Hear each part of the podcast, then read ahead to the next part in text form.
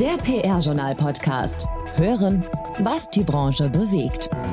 Diese Folge des PR-Journal-Podcasts Interview des Monats wird präsentiert von mynewsdesk.com, die All-in-One-PR-Software mit digitalem Newsroom und Media Monitoring aus Schweden. Kostenfrei testen unter www.mynewsdesk.com. Es ist Montag und wie versprochen sind wir hier schon wieder mit dem Interview des Monats in seiner vollständigen Länge. Und zwar geht es um die Münchner Agentur Schwarz Public Relations. Die wurde Anfang Juni zum wiederholten Male mit einem ganz speziellen Sabre Award ausgezeichnet. Die Sabre Awards, die werden jährlich in allen Teilen der Welt und in zahlreichen Kategorien von Provoke, dem ehemaligen Holmes Report, vergeben.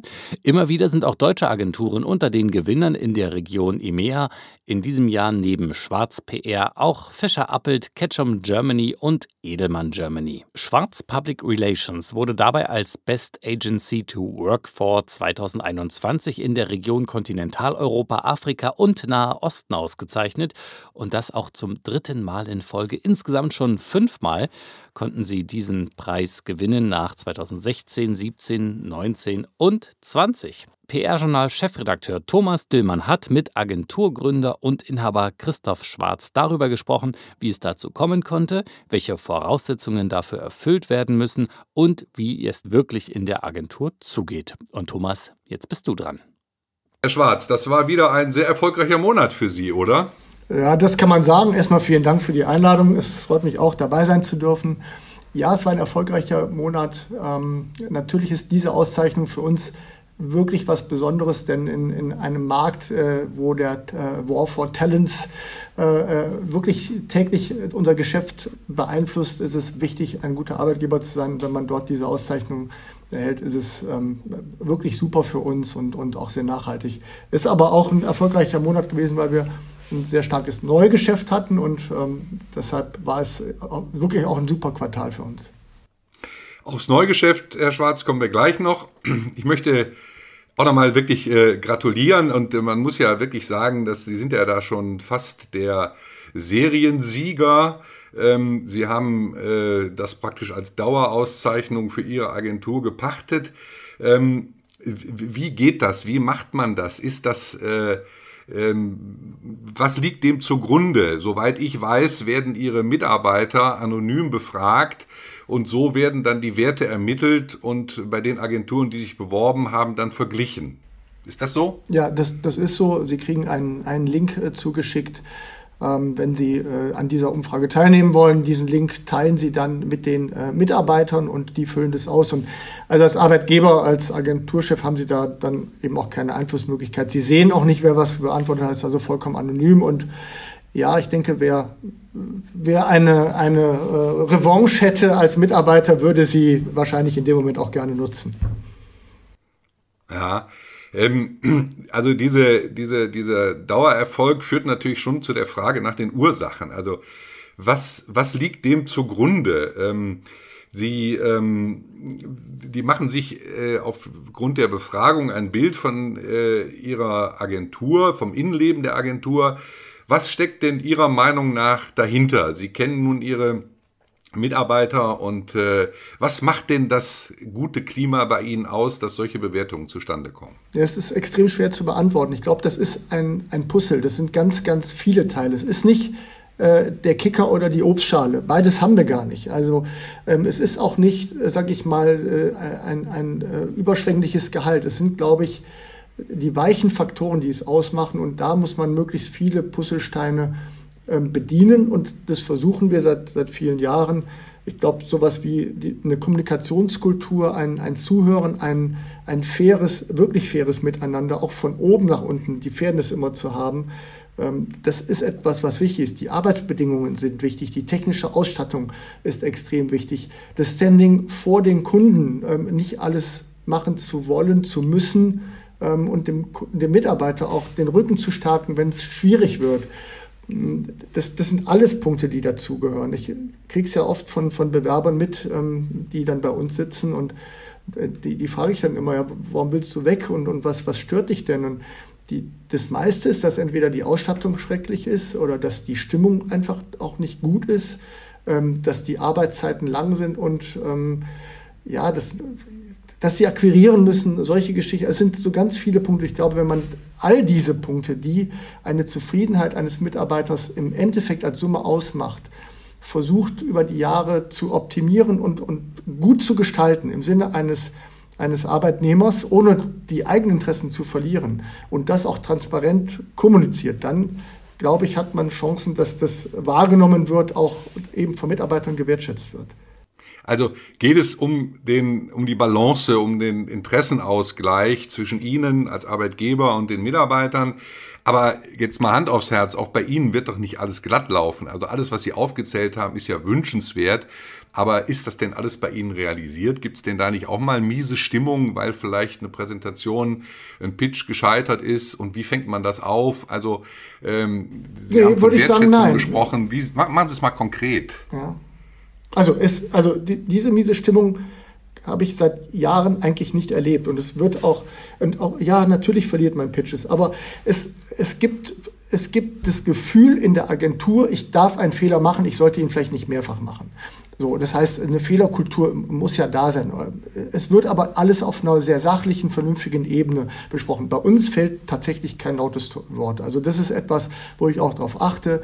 Ähm, bei uns gibt es nicht die, diese, diese Gereiztheit oder es gibt keine Gereiztheit oder Schlechtstimmung, also wirklich ganz selten. Die Diskussion, die Sie als Arbeitgeber führen, ist natürlich, wenn es um Gehaltserhöhung geht und, und der Mitarbeiter meint, er muss jetzt 5, 6, 700 Euro mehr bekommen und man denkt, na, man ist vielleicht eher bei einer 300 oder 400 Euro Erhöhung. Da hat man eine Diskussion zu führen, die ähm, vielleicht manchmal zu einer gewissen Frustration führt. Aber ansonsten habe ich dieses Problem nicht. Und das hat, glaube ich, was damit zu tun, wen wählt man aus, mit wem arbeiten wir zusammen, was Gefühl hat man für Menschen und ich glaube, wie man tagtäglich miteinander umgeht. Und dieses Thema der Augenhöhe, ähm, auch zwischen Teamleitern und, und jetzt mir als Person und einem, einem Volontär oder einem Trainee oder einem, einem äh, Juniorberater, wenn, wenn ich da versuche, nicht von oben herab nach unten zu kommunizieren, sondern auf Augenhöhe äh, mit, mit den Kollegen und Kolleginnen äh, äh, diskutiere oder Sachen bespreche, ich glaube, das ist etwas, was dann wirklich dazu führt, dass man eine hohe Akzeptanz hat und dass die Kollegen auch das Gefühl haben, sie werden wirklich ernst genommen. Und das mhm. ist aber nur etwas, was, sage ich mal, das, das Gefühl dieser Wertschätzung, ja, auch anerkennen, das ist gut gewesen oder und auch sachlich sagen, hm, das war nicht so gut, achte mal auf den und den Punkt. Aber äh, ja. es, wir versuchen es immer zu äh, entemotionalisieren. Es äh, darf nie irgendwie eine persönliche Kritik sein. Es muss eine in der Sache begründete Kritik sein und die wird dann auch von den Leuten super angenommen. Es ist nur ein ja, Beispiel. Eine, jetzt, eine ne? Ursache für den Erfolg speziell in diesem Jahr dürfte ja wohl auch darin liegen, dass Sie als Agenturchef äh, Ihren Mitarbeiterinnen und Mitarbeitern ja bereits sehr früh zu Beginn der Corona-Krise ähm, offensichtlich die Sicherheit jedes einzelnen Arbeitsplatzes garantiert haben und im weiteren Verlauf der Krise äh, so, wie man von Ihnen hört, komplett auch auf Kurzarbeit und Freistellung verzichtet haben. Äh, meine Frage, wie konnten Sie das so früh tun? Also zu, zu, schon zu Beginn der Krise, das barg ja nun auch das Risiko, dass Sie dann später möglicherweise Zusagen wieder zurücknehmen müssen. Äh, ich möchte hier auf Richard Edelmann verweisen, der ja auch gesagt hat, ich will so durch die Krise kommen und dann doch in einem größeren Maßstab Leute entlassen musste. Das ist richtig. Ähm, das Risiko hat man als Arbeitgeber. Das äh, Risiko habe ich aber auch schon in der Finanzkrise gehabt und das habe ich auch äh, zu Zeiten von 9-11 und davor Dotcom-Blase gehabt. Also es gab ja schon, sagen wir mal, zwei weitere doch markante Krisen im Agenturgeschäft und wir haben es damals auch geschafft. Und ich bin eigentlich immer froh gewesen, äh, denn was passiert jetzt? Die Agenturen haben Leute entlassen, zum Teil auch nicht wenige. Und ich kriege jetzt von meinen Mitarbeitern täglich gespiegelt, dass äh, die Personalberater, Headhunter und auch Wettbewerbsagenturen ähm, auf LinkedIn und, und Xing schreiben oder anrufen und versuchen, die Leute bei uns ähm, loszueisen, weil sie jetzt wieder einstellen müssen. Das, find, das ist eine relativ kurzfristige Denke, ähm, wie, wie, wie da das HR-Geschäft gemacht wird. Und der Vorteil bei uns ist halt, ich kann komplett selbst entscheiden. Wenn ich eine Netzwerkagentur bin, dann äh, wird irgendwo in USA oder England entschieden und ich kann als deutscher Geschäftsführer, muss mich dem beugen. Dann werden halt Headcounts gestrichen und ich bin... Also ich höre, diese, diese Unabhängigkeit ist Ihnen, ist Ihnen wichtig, ganz klar. Ja, klar. Ähm, dann haben wir ja wirklich allen Anlass, jetzt etwas genauer nochmal auf Ihre Agentur zu schauen. Ich will das mal mit ein paar Eckdaten tun. Äh, Sie haben äh, Ihre Agentur 1994 gegründet, also vor 27 Jahren. Im Pfeffer-Ranking liegen Sie jetzt äh, für das Jahr 2020 mit 4 Millionen Euro PR Honorarumsatz und 28 Mitarbeiterinnen und Mitarbeitern auf Platz 41. Drei Plätze äh, besser als im Vorjahr. Äh, Sie sind, so erlebe ich Sie, persönlich voll involviert. Eine klassische, eben wie gerade betont, inhabergeführte Agentur mit Spezialisierung auch im weitesten Sinne, wenn ich es richtig weiß, Themen wie künstliche Intelligenz, Data Analytics, B2B Services, Retail, E-Commerce. Und äh, die letzten Kundengewinne waren äh, die Open Source Organisation, die Eclipse Foundation, die GfK in Nürnberg und die Raab-Gruppe, ein Anbieter von Schornsteinsystemen mit Abgastechnik für Wärmeerzeuger. Also fast jeden Monat kommt von Ihnen eine Pressemitteilung mit einem Etatgewinn. Ja, wie machen Sie das? Ähm, wie muss das Team funktionieren, damit das gelingt? Ähm, wie können Sie das aufrechterhalten? Ich nehme an, der ein oder andere Kunde geht ja auch mal verloren. Ja, natürlich gehen auch Kunden verloren. Das, ähm, wobei wir dieses Jahr, glaube ich, nur zwei Kunden verloren haben und wir haben jetzt im letzten Quartal 14 neue Kunden also Vertragsunterzeichnungen gehabt, die wir jetzt 14. auch 14. 14, 14 neue Kunden in den, also bis zwischen, zwischen Mai und Juli jetzt, also die jetzt im Juli dann geonboardet werden. Das ist extrem viel. Woher kommt es? Ähm, es kommt nicht von Kaltakquise. Also das ist etwas auch, warum, glaube ich, eine Mitarbeiterzufriedenheit bei uns relativ hoch ist. Wir machen keinerlei Kaltakquise. Also ich rufe keine, äh, keinen Kunden von Mitbewerbsagenturen an. Ich, ich äh, rufe auch nicht Unternehmen an, die ich interessant finde. Wir stellen uns auch nicht irgendwo vor, sondern wir machen eine klassische Eigen-PR. Wir haben eine sehr gute Website und wir versuchen einfach durch einen guten Ruf, den wir uns erarbeiten, empfohlen zu werden. Das gelingt uns eigentlich ganz gut. Wir haben in diesem Halbjahr, im ersten Halbjahr, habe ich immer nachgeschaut, 102 Kundenanfragen gehabt. Das ist, 102 Kundenanfragen? Ja, ohne Akquise, Aber also ohne Kaltakquise, richtig. Hm. Mhm. Also 102, das ist fast an jedem Business-Tag eine. Also es sind so irgendwie so knapp 20 im Monat, wenn ich es richtig im Kopf habe. Und von diesen ist die Pitch oder ist die Erfolgsquote bei ungefähr 20 Prozent. So, und das funktioniert halt einfach mit einem wirklich sehr guten Team und auch einer sehr guten Führungsmannschaft, die zum Teil seit 15, 17, 18 Jahren bei uns ist. Wir haben Mitarbeiter, die 20 Jahre bei uns sind. Das ist in der Spitze dann Menschen, die halt Kolleginnen und Kollegen, die nach oben kommen, die Verantwortung übernehmen. Das ist super eingespielt. Die wissen, wie wir mit unseren Kolleginnen und Kollegen umgehen, wie die Tonalität ist. Und die kennen sich natürlich in ihren Themen aus. Und dann haben wir einzelne Divisionen, die unterschiedliche Schwerpunkte haben. Sie haben eben ja ein paar Themen bei uns genannt. Wir sind auch relativ gut, was das Thema Consumer Electronics äh, angeht, haben ein eigenes Team darin. Wir haben äh, ein eigenes Team für Industriethemen. Da passen zum Beispiel dann die Schornsteine rein, die Sie gerade ähm, genannt haben. Und wir haben äh, Teams für B2B IT, wir haben ein Retail-Team. Also wir haben das spezialisiert in, in, in Teams und deshalb ist da eine sehr hohe Expertise und eine sehr hohe Konstanz der Mitarbeiter. Und das führt, glaube ich, insgesamt zu einer Qualität, ähm, die in Pitches, ähm, was dann auch unsere Erfahrung in den Themen angeht, offensichtlich wird. Ähm, und die Menschen, die Mitarbeiter und Mitarbeiterinnen sind dann auch so, dass sie, glaube ich, ganz gut bei den Kunden ankommen, weil sie einfach lange da sind und wissen, wie es bei uns funktioniert und wie es in den jeweiligen Märkten funktioniert. Und, mhm, und vermutlich auch dann die nötige Sicherheit haben. Ähm, wie lange bleiben die Kunden bei Ihnen? Was Sie jetzt so skizziert haben, diese, diese fast täglichen äh, Anfragen, sind das eher, sagen wir mal, kurzfristige Projektaufträge oder ähm, sind es schon auch zum Teil richtig große Kampagnen, die sie dann fahren müssen, weil dann stelle ich mir vor, äh, werden ja ihre 28 Mitarbeiter nicht ausreichen, dann müssen sie ja auch noch einen ganzen Stab von Freelancern haben, um das alles äh, bewältigen zu können.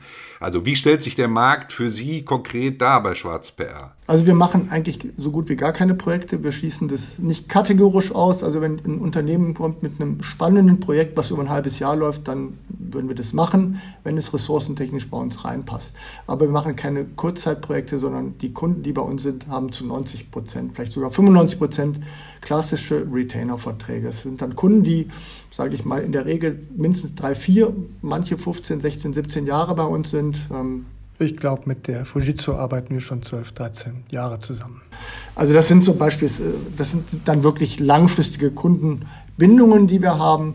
Ähm, ich muss dazu sagen, ich persönlich kenne die wenigsten Kunden tatsächlich persönlich, weil ich mich relativ zurückhalte im, im direkten Kundengeschäft und äh, die Verantwortung da liegt eindeutig bei den Teamleitern und bei, bei den Mitarbeitern, die eben Teil der Agenturleitung sind. Das sind insgesamt neben mir noch vier weitere und dort liegt diese Verantwortung des gesamten Kundenmanagements.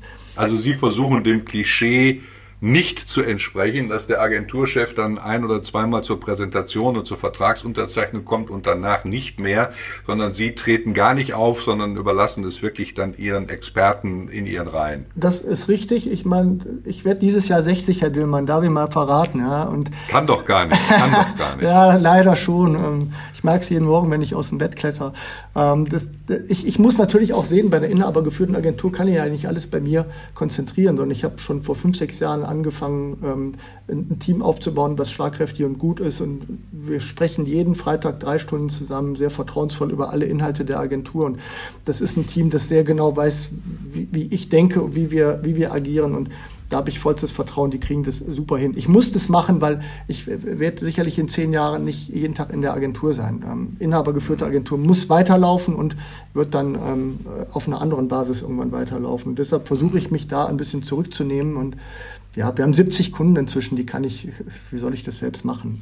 Also ich pitche was schätzen gar nicht denn diese, Was schätzen denn diese Kunden an Ihnen besonders? Also ist es eher, wir haben, Sie haben es ja vorhin schon mal anklingen lassen, aber ich will hier an der Stelle nochmal nachfragen, ist es eher wirklich so diese inhaltliche Expertise, dass Ihre Mitarbeiterinnen und Mitarbeiter da tief im Thema sind, Know-how haben, Erfahrung haben, oder ist es auch die Beraterpersönlichkeit, die ähm, die eine gewisse Souveränität ausstrahlt und äh, die Sicherheit hat, im Umgang dann auch mit, den, mit dem Kunden, den Kunden also auch behutsam zu führen. Was, wo, wo sind da Ihre Pluspunkte aus Ihrer Sicht? Was wird Ihnen gespiegelt von Kundenseite? Also was gespiegelt wird, ist, glaube ich, in erster Linie auch die Konstanz, die die Kunden bei uns sehen. Wir haben eine relativ geringe Fluktuation. Das heißt, die Kunden bleiben sehr lange beim selben Berater. Und dieser Berater oder diese Beraterin, ähm, die dann auch viele Jahre bei uns sind, hat viele Themen schon mehrfach äh, die sehr gleichgelagert sind, gemacht. Das heißt, da ist das, was Sie sagen, äh, Souveränität, Erfahrung, äh, Marktkenntnis, das ist das, was die Leute wirklich schätzen, was die Kunden schätzen. Und ähm, ich glaube, das ist dann gepaart mit der, auch der persönlichen, der Verbindlichkeit der Mitarbeiter. Also mir ist es wichtig, dass jeder, der bei uns arbeitet, eine gewisse Verbindlichkeit ähm, gegenüber den Kunden und überhaupt in, in seiner ganzen Anlage hat. Und ich glaube, das ist dann auch die Wertschätzung des Menschen, der, der dahinter steht, aber gepaart eben mit Expertise, ähm, ja, Souveränität und erf wirklich Erfahrung in den dann manchmal doch ähm, technisch spitzen Themen. Und ich glaube, diese, diese Kombi ist es. Also Fluktuation ist etwas, was immer wehtut und was äh, ja auch immer den Kunden zum Überlegen bringt, hm, bleibe ich jetzt da oder gucke ich mal woanders und das ist, deshalb ist es auch wichtig, wiederum die, dieses Aushängeschild zu haben, dass wir ein, ein guter Arbeitgeber sind. Und das muss ich ja jeden Tag leben. Also wir machen uns ja viele Gedanken, ähm, damit es auch so ist, weil wir die Mitarbeiter möglichst lange halten wollen. Hm. Das haben Sie ja vorhin schon ähm, anklingen lassen. Ich will da jetzt auch nochmal nachfragen, was tun Sie denn konkret dafür? Sie haben von dem, von dem Freitagsmeeting jetzt gesprochen, immer drei Stunden, um bis ins Detail hinein alles durchzusprechen. Aber jetzt für den äh, einzelnen Mitarbeiter, der vielleicht Mitarbeiterin, die noch nicht so lange dabei ist, ähm, wie, wie, wie läuft das Onboarding bei Ihnen und wie äh, kriegen die, sagen wir mal, ihre ersten Schritte dann selbstständig hin? Was tun Sie dafür? Gibt es bei Ihnen besondere Events oder gibt es Sprechstunden oder ähm, was, was, welche Maßnahmen haben Sie da in petto, um Ihre Mitarbeiter bei Laune zu halten? Also das, das Wichtigste ist, dass die Leute gerne morgens in die Agentur oder ähm, remote-mäßig im Homeoffice den Rechner anschmeißen. Ich glaube, das ist das Wichtige, dass sie das gerne machen und nicht denken, oh Mann, jetzt muss ich da wieder hin. Das ist das, was die Leute äh, wirklich dann frustriert. Und das ist etwas, was sie nur dadurch tun können, dass sie eine Stimmung gut halten und ähm, ja, ich muss das Wertschätzen halt immer wieder betonen. Die, die Anerkennung, ähm, das Sehen, das menschliche Miteinander. Das ist aber nur ein Punkt. Sie haben das Onboarding angesprochen. Ich habe eine Kollegin gerade eingestellt, die hat sich über das Onboarding ihres früheren Arbeitgebers ein bisschen beschwert, weil das irgendwie dann so, äh, so en passant irgendwie so nicht gelebt wurde. Und bei uns ist es ein Prozess, der, der durchdekliniert ist. Da gibt es Booklets, da gibt es Termine mit verschiedenen Mitarbeitern der Agentur zu, zu bestimmten Themen. Also wir geben uns Mühe mit dem Onboarding, weil ich glaube, diese ersten Schritte in einer Agentur zu einem neuen Arbeitgeber sind ähm, wirklich wichtig ähm, und, legen einen Grundstein für die weitere Zusammenarbeit. Ich glaube auch, dass es wichtig ist, dass man als Agentur insgesamt sehr gründlich arbeitet. Also diese, die, dieses Thema Gründlichkeit, auch im Detail gut zu sein, ähm, führt dazu, dass die Qualität gut ist und die gute Qualität führt dazu, dass die Kunden zufrieden sind. Und ein zufriedener Kunde ist mindestens 50 Prozent verantwortlich dafür, dass die Stimmung bei, beim Berater und bei der Beraterin auch gut sind. Also Sie müssen schon, äh, Sie können nicht nur sagen, wir sind hier irgendwie nett zueinander und machen ein bisschen Feng Shui, sondern Sie müssen natürlich auch schauen, dass die Kundenbeziehung stimmt und dazu ist halt Qualität einfach unabdingbar. Und ich glaube, dann ist die Arbeit einfach schön und, und macht Spaß. Und wenn dann die Technik auch gut funktioniert und ähm, äh, die, die Prozesse auch, auch funktionieren und auch die Transparenz da ist. Ähm, nur als Beispiel, wir, wir machen jeden Montag ein Meeting mit, äh, was über zwei, auch manchmal zweieinhalb Stunden dauert, was relativ lang ist, aber wir besprechen dort mit allen die Themen der Agentur. Wir besprechen nicht die einzelnen Kunden in den Themen, in diesem Termin, sondern wir besprechen das, was die Agentur macht, wo wir stehen, wo wir pitchen, Do's und Don'ts, äh, Worst und Best Practices der letzten Woche, ähm, wo gibt es Probleme, wir besprechen das zusammen. Und das gibt eine hohe Transparenz, weil man dann auch sehen kann, was passiert denn in der Chefetage, sage ich jetzt mal. Es gibt ja keine Chefetage bei uns, aber es ist nicht wie bei großen Agenturen, wo man so auf seinem Kunden arbeitet und irgendwie nicht mitkriegt, was passiert eigentlich mit der Agentur und wo stehen die. Wir haben da eine hohe äh, Durchlässigkeit und eine hohe Transparenz. Und auch das trägt dazu bei, dass die Leute glaube ich, es äh, gut finden, weil sie wissen, wo sie stehen. Ja? Und ja, dass, dass, äh, dass wir jetzt so etwas wie die Arbeitsplatzsicherheit ähm, haben, liegt natürlich auch wiederum daran, dass wir jetzt nicht ganz günstig sind. Also wir trauen uns schon auch entsprechende Stundensätze aufzurufen, die uns dann ermöglichen, ähm, gut zu verdienen und entsprechend ja, auch eine Sicherheit des Arbeitsplatzes zu garantieren. Sie haben mich eben danach gefragt, wie ich das machen ja. konnte. Ähm, und äh, ich habe nicht so, so ganz drauf geantwortet. Aber im Endeffekt muss ich sagen, finde ich es auch, ja, es ist eine unternehmerische Verantwortung, wenn man Inhaber geführt ist, dass man nicht in guten Jahren die, den Profit einstreicht und in einem schlechten Jahr die Mitarbeiter auf die Straße setzt oder in Kurzarbeit geht.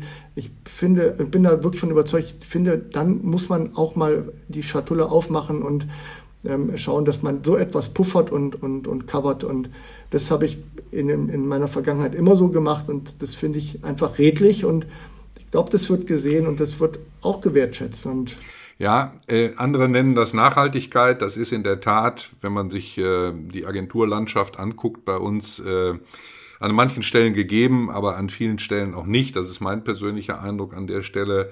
Und äh, ja, ich, äh, was Sie sagen, äh, hört sich schlüssig an.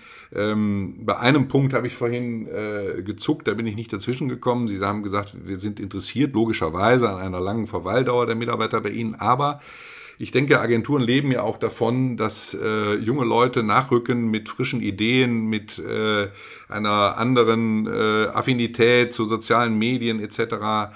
Ähm, wie, stellen Sie denn da sozusagen den kreativen Input sicher? Wie ähm, wie machen Sie das, dass da auch die Agentur von unten durch, den, durch die neuen Kräfte neu belebt wird wieder? Sie haben vollkommen recht, natürlich verliert man auch Mitarbeiter. Ja, es, ähm, ob das jetzt ähm, Kolleginnen sind, die in den Mutterschutz gehen, die vielleicht irgendwann wiederkommen und wir haben einige von denen, die dann auch gerne wiederkommen, ähm, oder ob das, äh, ja, das, das Abwerben ist in Richtung Industrie oder ganz selten, also eigentlich vielleicht drei, vier Mal in meinem Leben passiert, irgendwie zu einer anderen Agentur, kommt wirklich selten vor. Aber ja, wir verlieren auch Mitarbeiter. Und die, die Akquise oder, ja, Akquise ist das falsche Wort, die Rekrutierung von, von neuen Mitarbeitern ist gerade auch in München extrem schwer. Ich denke, in anderen großen Städten wird es ähnlich sein, aber in München. Und teuer. Ja, natürlich ist es teuer. Ich meine, Sie wissen, ich schalte ja auch bei Ihnen und, und äh, also das Thema Anzeigenschaltung gehört irgendwo dazu. Ähm, aber es, es ist ein, ein wirklich schwieriges ähm, Thema. Wir arbeiten suchen auch, Sie denn Suchen Sie denn Ihre Mitarbeiter aus eigener Kraft oder machen Sie, arbeiten Sie mit Personalberatungen zusammen oder also haben wir, Sie in der Agentur selbst jemand, der als HR-Managerin oder Manager fürs Personal zuständig ist oder machen Sie das alles selbst? Nee, das mache ich nicht alles selbst, aber das Thema HR ist bei mir aufgehängt. Also das ist etwas, um das ich mich kümmere und jeder, der hier arbeitet, ist auch von mir eingestellt worden und mit dem habe ich ein Gespräch geführt. Also das, die, das schaue ich mir schon an und ich glaube, dass das auch nicht schlecht ist, weil ja, mit fast 30 Jahren Berufserfahrung hat man dann, glaube ich, ein ganz gutes Gefühl entwickelt für, für, für das Miteinander, wer passt und wo man auch vielleicht vorsichtig sein muss. Und wir haben aber eine, eine Mitarbeiterin, die sich um das Thema HR kümmert, vor allen Dingen natürlich auch um die Beantwortung von den ganzen Bewerbungen und Anfragen, die man so bekommt. Auch da muss man ja auch schnell und pünktlich sein und will das nicht schludern lassen, sondern ähm, auch das ist ein Bild, das man nach außen abgibt. Deshalb muss das professionell funktionieren. Und da bin ich vielleicht persönlich nicht immer der Schnellste, aber das, das mache ich mit einer Kollegin zusammen. Wir arbeiten auch, also nicht dauernd, aber sporadisch mit ähm, Vermittlern, sage ich mal, zusammen, die ein gutes Netzwerk haben, die natürlich dann eine Provision dafür bekommen, dass sie jemanden empfehlen. Auch das funktioniert. Wir arbeiten sehr viel mit dem Thema Social Media. Ähm, äh, unsere eigene Website ist natürlich auch ein kleines Bauteilchen, aber es ist ganz schwierig. Ähm, ja, auf Anzeigen melden sich sehr wenige Menschen. Ähm, von daher ist dann insgesamt, glaube ich, der Ruf, die Sichtbarkeit im Agenturumfeld, speziell eben hier in München, wo jetzt mal die Haupt, Hauptzahl der Kollegen herkommt, wichtig, dass wir als Agentur einfach einen guten Ruf haben. Und wenn jemand sich umschaut, äh, zumindest daran denkt, sich auch bei uns zu bewerben. Ähm, ja, das, ist, das sind eigentlich so die, die Hauptpunkte. Was wir auch machen, ist natürlich ab und zu mal jemanden auf, auf Xing oder LinkedIn anzusprechen, wenn wir glauben, dass die zu uns passen könnten und interessant sind. Auch das machen wir. Ja, ähm, ich, ich danke an der Stelle jetzt schon mal für diesen Überblick. Äh, ich habe in, in, in meiner Frageliste habe ich noch ein Thema, was ich noch ansprechen möchte. Und zwar ist das das Thema Internationalität, internationales Geschäft. Sie sind am Standort München, äh, wo sehr viel äh, internationale Agenturen auch am Start sind. Ähm, ist das für Sie ähm, wichtig? War das vor der Corona-Krise wichtiger? Äh, Sie sind in meinen Augen eine klassisch deutsche PR-Agentur. Ich weiß aber auch, dass Sie Mitglied im Netzwerk von Eurocom Worldwide sind, einem freien Zusammenschluss internationaler Agenturen. Wie viel Internationalität steckt jetzt hier in, in Schwarz Public Relations? Also wenn Sie sich die Kundenliste von uns ansehen, dann werden Sie sehen, dass wahrscheinlich 70 Prozent der Unternehmen internationale Konzerne oder Unternehmen sind. Das heißt, das, was wir machen, ist per se schon mal international, weil die Calls, die Abstimmung, das läuft alles oder Großteil auf Englisch. Oft mit USA, mit England, mit China. Sie wissen, wir arbeiten ja auch für Alibaba. Also es, ähm, es, das, das Geschäft an sich ist international dass äh, wir in einem Netzwerk etabliert sind und auch, ja, ich bin zum Beispiel jetzt Vice President von, von diesem Netzwerk, auch dort eine Verantwortung übernehmen ähm, als, als deutsche Agentur, hat was damit zu tun, dass wir äh, viele Kunden haben, die uns fragen, habt ihr nicht Partner oder könnt ihr uns jemanden empfehlen in England, in Italien, in den USA? Und dieses, äh, diese Frage würde ich gerne positiv beantworten und ich möchte diese Suche nach einer Agentur dann nicht äh, den Mitbewerbern, den internationalen Mitbewerbern überlassen, sondern ich würde gerne meine eigene Agentur, unsere Partneragenturen dort möglichst platzieren. Das ist die Motivation, in diesem Netzwerk zu sein. Kriegen wir dort viel Geschäft aus dem Netzwerk? Viel nicht, ab und zu mal ja. Das ist die Antwort. Von daher, äh, das Netzwerk ist schon schon schön. Es ist für mich aber vor allen Dingen ein Austausch mit anderen Ländern. Wir haben monatliche Calls, wir treffen uns einmal im Jahr. Da ist eine sehr hohe persönliche Verbindlichkeit im Umgang und ähm, es ist schön, mit denen zu sprechen, äh, sich auszutauschen, von denen zu lernen, die Best Practices auszutauschen. Also das, was jetzt, sage ich mal, vielleicht Netzwerkagenturen miteinander machen, machen wir auch. Ähm, wobei eben jeder ja, von seinem eigenen Inhaber geleit, geleitet ist und natürlich ein Eigeninteresse hat, auch in seinem Land das Business äh, zu verhaften. Apropos Netzwerk, ähm, die Frage möchte ich noch stellen. Ich habe mich äh, im Laufe des letzten Jahres oder der letzten Monate immer wieder auch mit dem Thema ähm, des äh, neuen äh, Zertifikats CMS3, des Content Management Systems äh, der, der ähm, GPRA beschäftigt und ähm, Content Management System ist falsch. Ich habe mich äh, viel mit dem Thema CMS3 der GPA beschäftigt. Das führt mich zu der Frage, wir haben auch viel über Qualität gesprochen, führt mich zu der Frage, ähm, ob denn äh, Sie nicht äh, prädestiniert sind für eine Mitgliedschaft in der GPAA. und warum es bisher nicht dazu gekommen ist, offensichtlich. Sie, Sie sehen mich schmunzeln, Herr Dillmann. Sie sehen mich schmunzeln, weil Sie natürlich irgendwo recht haben. Ja. Ähm, es ist bestimmt auch ein bisschen sträflich von mir, dass ich das so etwas ignoriere. Und ja, es gab da auch schon mal Gespräche.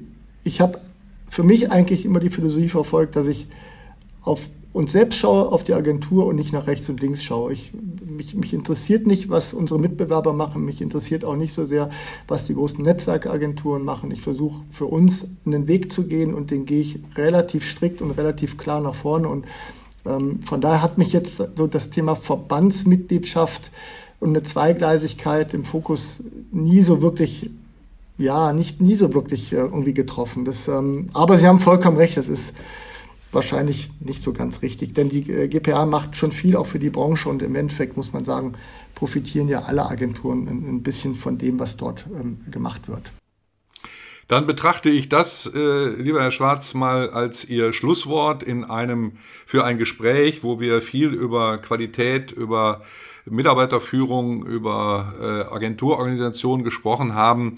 Und äh, Ausgangspunkt war, dass Sie zum fünften Male insgesamt zum dritten Mal hintereinander den Preis bekommen haben, Best Agency to Work for. Und ähm, das war der Anlass, warum wir diese Tour de Raison gemacht haben. Ich danke Ihnen für Ihre Zeit, Herr Schwarz, und wünsche Ihnen auch für die weitere Entwicklung Ihrer Agentur alles Gute. Lieber Herr Dillmann, vielen Dank, super nett von Ihnen und es hat mich sehr gefreut. Diese Folge des PR-Journal-Podcasts Interview des Monats wurde präsentiert von mynewsdesk.com, die All-in-One PR-Software mit digitalem Newsroom und Media Monitoring aus Schweden. Kostenfrei testen unter www.mynewsdesk.com.